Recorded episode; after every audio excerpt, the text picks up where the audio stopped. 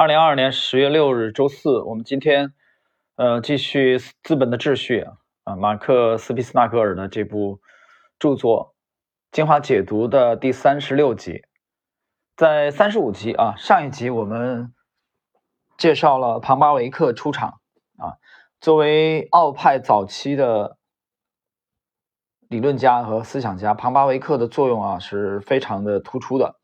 那么这一集开始呢，我们进入本书第五章的迂回式生产啊这个小节。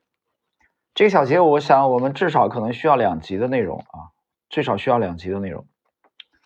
我们看这一节的内容。为了解释自己的经济理论，庞巴 庞巴维克尝试从日常经验中提取结论，也就是第一章所描述的自闭交流啊，自闭自闭症的一个自闭。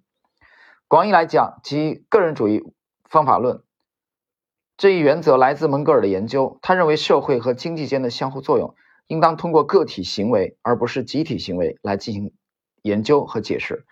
我们可能还会想到，通过还原论思想将其分解、简化为个体行为。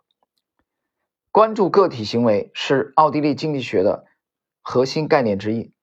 蒙格尔解释说，没有一种经济现象不能最终从经济行为人。及其经济思考中找到它的起源和方法。奥地利学派学者并不避讳研究复杂的宏观经济现象，但关键的一点是，他们试图通过研究相关个体的行为和动机来解释这些事件。庞巴维克在对个体的研究中，经常使用寓言作为自己有效的教学工具之一。解释一下啊，这个寓言啊，就《伊索寓言》啊，大家大家知道。那么不是那个寓言啊，不是那个，就是预言以后啊会怎么怎么样那个，不是那样子。他们也是一个体现奥地利学派特有的经验主义风格的很好的例子。我这里停顿一下啊，因为在这里呢，我们看到斯宾斯纳格尔描述的庞巴维克在。对个体研究中经常使用预言啊，因为他有他自己的这个研讨班啊，学习班来来传授他的这个经济学的思想，而且他讲了这个关注个体行为是奥地利经济学的核心之一。其实由这里呢，呃，引出来了，我想到了他的最出色的学生啊，路德维希·冯·米塞斯的那部著作啊，《人的行为》，其实从很大程度上他是受到了。导师庞巴维克的影响。那么在这里呢，我想摘录一段米塞斯回忆录当中的内容啊，我们可以很好的看到他对这个导师的缅怀和庞巴维克对路德维希·冯·米塞斯的影响。以下呢是米塞斯回忆录第四章啊，第四章的最后的啊。这个这几个自然段内容，我们一起来看一下啊。米塞斯是如何回忆他的导师庞巴维克的？我一直定期参加庞巴维克的研讨班，直到1913年获得授课资格。我参加的最后两期冬季研讨班，讨论的是我的货币和信用理论。其中第一期讨论的是我对货币购买力的解释，第二期讨论的是我的商业周期理论。庞巴维克和我在这些问题上的分歧，容后再叙。庞巴维克是一位杰出的研讨班领袖，他更愿意把自己视为一位研讨班主席，而不是一位教师。偶尔自己也会参与辩论。不幸的是，喋喋之休之人，喋喋不休之人，有时会滥用赋予参加者的言论自由。奥托·纽伊拉特的狂热的胡言乱语特别扰人心烦。本来主席的严厉制止常常会是有益的，可是庞巴维克却不愿意这么做。他的想法和蒙格尔是一致的，他们相信在科学中每个人都有发言权。啊，每个人解释一下，每个人都有发言权，就就是自由，其实对吧？就像那句话讲的啊，我不赞同你的观点啊，但是我坚决捍卫啊你发言的权利啊，你讲话的权利。庞巴维克的毕生心血就摆在我们面前，他对旧经济学的严厉批判和他本人的理论。都已成为我们的宝贵财富。不过，我们可以断言，假如条件许可的话，庞巴维克本来可以做出更多贡献。他在课堂讲授和私人谈话中逐渐形成的思想，远远超出了他的文字著述所包含的内容。但是他的身体状况无法承担新的艰巨任务，他的神经不再适合艰苦的工作，甚至仅仅两个小时的研讨班都会让他感到难以承受。只是因为极其严格的日常作息制度，他才获得了科学研究所需的精力。他的全副身心都属于经济学，只有在交响音乐会上才有片刻放松和娱乐。庞巴维克对奥地利的未来及其文化忧心忡忡，这让他的晚年生活蒙上了阴影。战争爆发之后几个星期，他的心脏病突然发作。当时我所在的部队正在特兰博尔以东的前线。九月初的一个夜晚，我巡逻回来后，在报纸上看到了庞巴维克逝世的讣告。各位，以上呢就是庞巴维克最出色的学生路德维希·冯·米塞斯回忆录的第四章啊，最后的这个小节，他对先师的这个缅怀。好了，我们继续啊，回到这个资本的秩序精华解读的第五章。的第二个自然段，他们也是一个体现奥地利学派特有的经验主义风格的很好的例子。我们借助经验，可以更好地理解一般经济原理，而不是死板的经济规律。以庞巴维克为例，我们生动地描绘了其迂回生产这一概念的原理。重要的是要理解，迂回生产不仅仅意味着花费更长的时间来生产，也不仅仅代表着生产的间接性。走迂回路线不等于花更多时间，拖延、优柔寡断、寡断。或是无故偏离道路都是没有好处的。在迂回生产中，人们聚集生产中间产品所需的投入，以求在未来拥有更加熟练的技巧和更高的效率。正如庞巴维克观察到的，迂回方法会比直接方法产生更好的结果。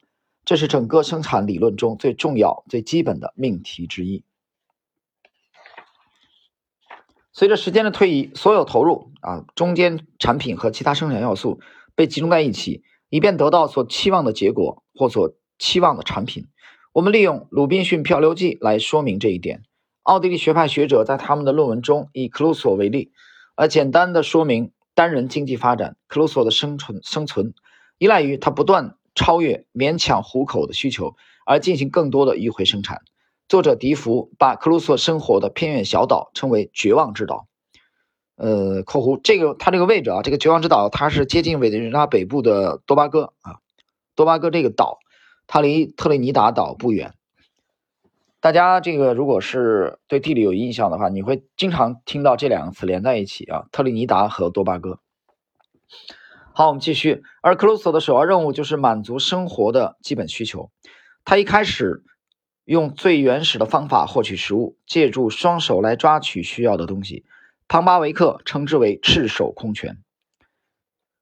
克罗索站在水里，试图趁鱼游过来的时候抓住它们，但是这些滑滑的、身手敏捷的生物是很难被抓住的。于是他用一种原始的工具来改进自己的捕鱼方法。他把一根树枝制成了长矛，虽然并不是百发百中，但他每天差不多能捕到五条鱼。当捕到的鱼消耗殆尽时，他就必须充分休息，迎接第二天的劳动。因此，克罗索的困境。在于如何在更短的时间内，以更少的体力消耗，捕捉到同样数量的鱼，或在同样的时间内捕捉到更多的鱼。答案是他必须再绕些圈子。然而，问题在于，即使使用长矛，克罗索每天也要花很多时间去抓五条鱼。因此，他能让捕鱼工具变得更好的唯一方法，就是减少每天捕鱼的时间。换句话说，他必须节省一些体力。而不不是把所有的时间精力都花在捕鱼上，这样他就不得不减少抓鱼的时间，每天只能抓三条鱼。但是这样一来，他就有精力去用中空的木头和渔网做一条简易的小船。整个造船的过程需要数周的时间。克罗索暂时放弃对当前欲望的满足啊，什么欲望呢？就是用鱼填饱肚子，这样他就可以用船和渔网这一中间物来确保自己未来的优势。饥饿的他逆流而上，为了下游更多的鱼。从经济学的角度来看，他现在利用自己微薄的闲暇时间，创造更有效的手段来确保今后的利益。这就是迂回之路。克鲁索专注于中间手段，以一开始少捕鱼的代价，换取未来捕到更多鱼的机会。大家看啊，这个刚才马克思·毕斯纳格尔描述帕马维克讲述自己的经济学思想的时候，经常使用寓言。其实，在这里我们看，等于他作者本人啊，斯皮斯纳格尔本人也在呃使用寓言，因为他这里借用了《鲁滨逊漂流记》作者笛福的描述啊，就是这个克鲁索在这个岛上绝望之岛捕鱼的这个过程啊，来充分的说明是怎么是迂回之路，怎么样专注于中间手段，开始少捕鱼，你少捕鱼把这个时间腾出来干什么呢？去改进你的捕鱼工具，提高你的捕鱼效率，为的是为了换取未来捕到更多的鱼啊！这个让我想起来了，这个当年的《四渡赤水》，可能很多人我们小时候都看过这电影啊，啊，看起来都是都是打转转，对吧？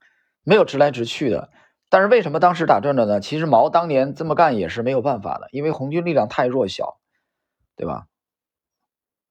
你从瑞金长汀。嗯，长征啊，其实就跑了嘛。为什么跑了？因为打不过，打不过就跑嘛。那个十六字方针大家还记得吧？啊，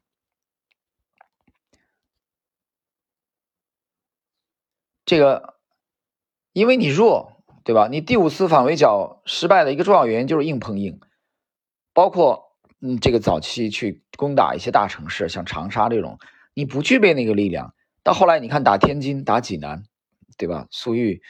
呃，这个其实有指挥的去打这华野打攻打济南，粟裕这个在豫东战役的时候攻克开封，那么还有就是四野去攻打天津，啊，包围北平，所以时间不一样了，那么力量不一样了，和对手的双方的力量对比，但是在早年的时候，那当时的红军哪有这个力量呢？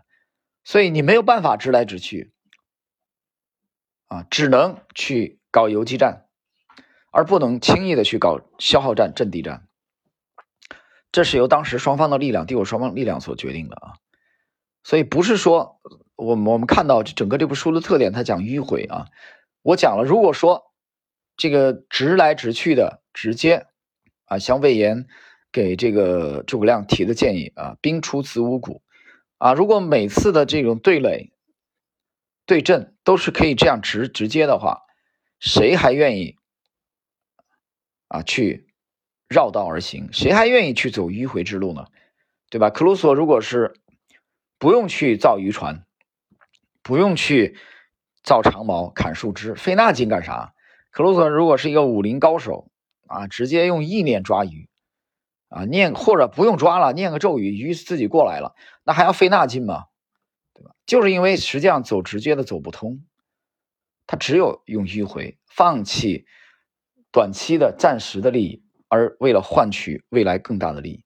所以我觉得这一点啊，大家去学习奥派的时候一定要注意体会这一点。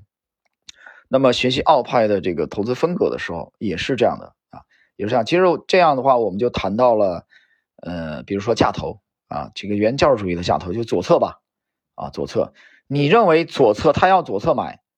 他不懂得这个去买主升浪的起点，比如说强烈的择时嘛，就是因为他这一派，他至少他没有解决很好的解决择时的问题，他解决的是择股的问题，就这个标的被被这个市场大幅度错杀了，或者很大的潜力，所以他买啊，他越跌越买，被低估了嘛，他认为在将来的某一天，市场一定会给他一个合理的价格。啊，无论是可口可乐也好啊，华盛顿邮报也好，吉列刀片也好，对吧？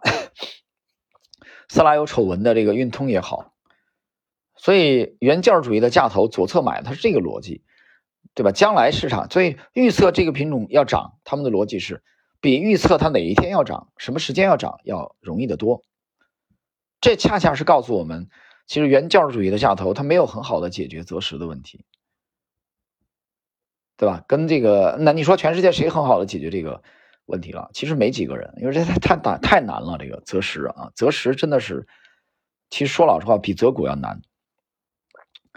但是不管怎么样，他牺牲的是什么？他牺牲的是时间啊，对吧？他买进低估了持有，然后就这样持有，他觉得将来总有一天会回复到 他合理的市值，对吧？当前是被低估的，所以这是他们的逻辑啊。所以我觉得我们在学习奥派，呃，无论是从经济学的角度，或者更狭隘一点，从投资的角度，啊，其实你去比对原教旨主义的这个很典型的这种，像沃尔特施洛斯这种啊，分散的买，啊，左侧买。啊，巴菲特后来其实已经叛变了。说老实话，我的理解啊，巴菲特已经，你觉得升华也好，你说叛变也好，你说修正也好，他其实后来已经有很有很多的受这个费歇和芒格的影响，其实偏成长或者说偏右侧了。这是我个人的解读啊。所以我们现在只讨论这个最典型的格雷厄姆啊和这个沃尔特施洛斯这种，所以他是用时间，他牺牲的是时间为代价。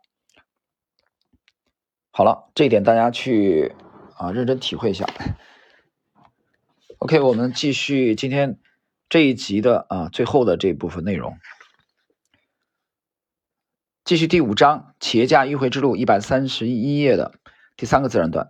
重要的是，克罗索向人们证明了节省不只是代表了放弃和退步，相反，这具有高度战略性。放弃当下利益以确保未来优势。节省的人不仅仅希望证明挫折的正当性。也在等待自己的劳动和投资所带来的回报。因此，正如庞巴维克所认识到的，节省并不意味着退步，而是意味着一种延迟的消耗。它可以为今后更大的消耗提供更多资源。最后，船和渔网都准备好了。饥饿的克鲁索来到水里，在两个小时之内就捕到了五条鱼。既然他现在能够满足自己的日常需求，就可以把时间和精力投资于其他物品的制造。例如，除了修理他的船和渔网之外，还可以做一个晾晒鱼的架子，让海水蒸发，析出的盐分可以方便鱼的长期储存。很快，克鲁索就掌握了一套非常高效的捕鱼流程，捕到的鱼远远超过他所能消耗的鱼，并为他积累了大量的蛋白质，同样也为替换和创造更多物品储备了大量的时间。现在，由于船和渔网使自己的处境更加灵活，克鲁索可以通过他。储备的鱼竿来维持生活，而当这些鱼竿消耗殆尽时，他又造好了新的渔网来代替前一个快破掉的渔网。资本是一种随时都在减少的东西。此外，如今实现的收益也都归功于以往的投资。我们意识到，相同的过程也发生在第二章。针叶树以起初落后的代价，将种子送到严峻荒凉的地方生长，缺乏养分，生长缓慢。但他们不断寻找机会，创造优势，在未来实现更繁茂的生长。各位，以上呢就是我们今天的啊这一集的内容，就是第五章啊企业家迂回之路这个小节的第一部分的内容。那么时间关系呢，我们今天的这一集内容就到这里啊，在下一集呢，我们将继续迂回式生产这个小节的最后的这个部分。好，我们今天就到这里。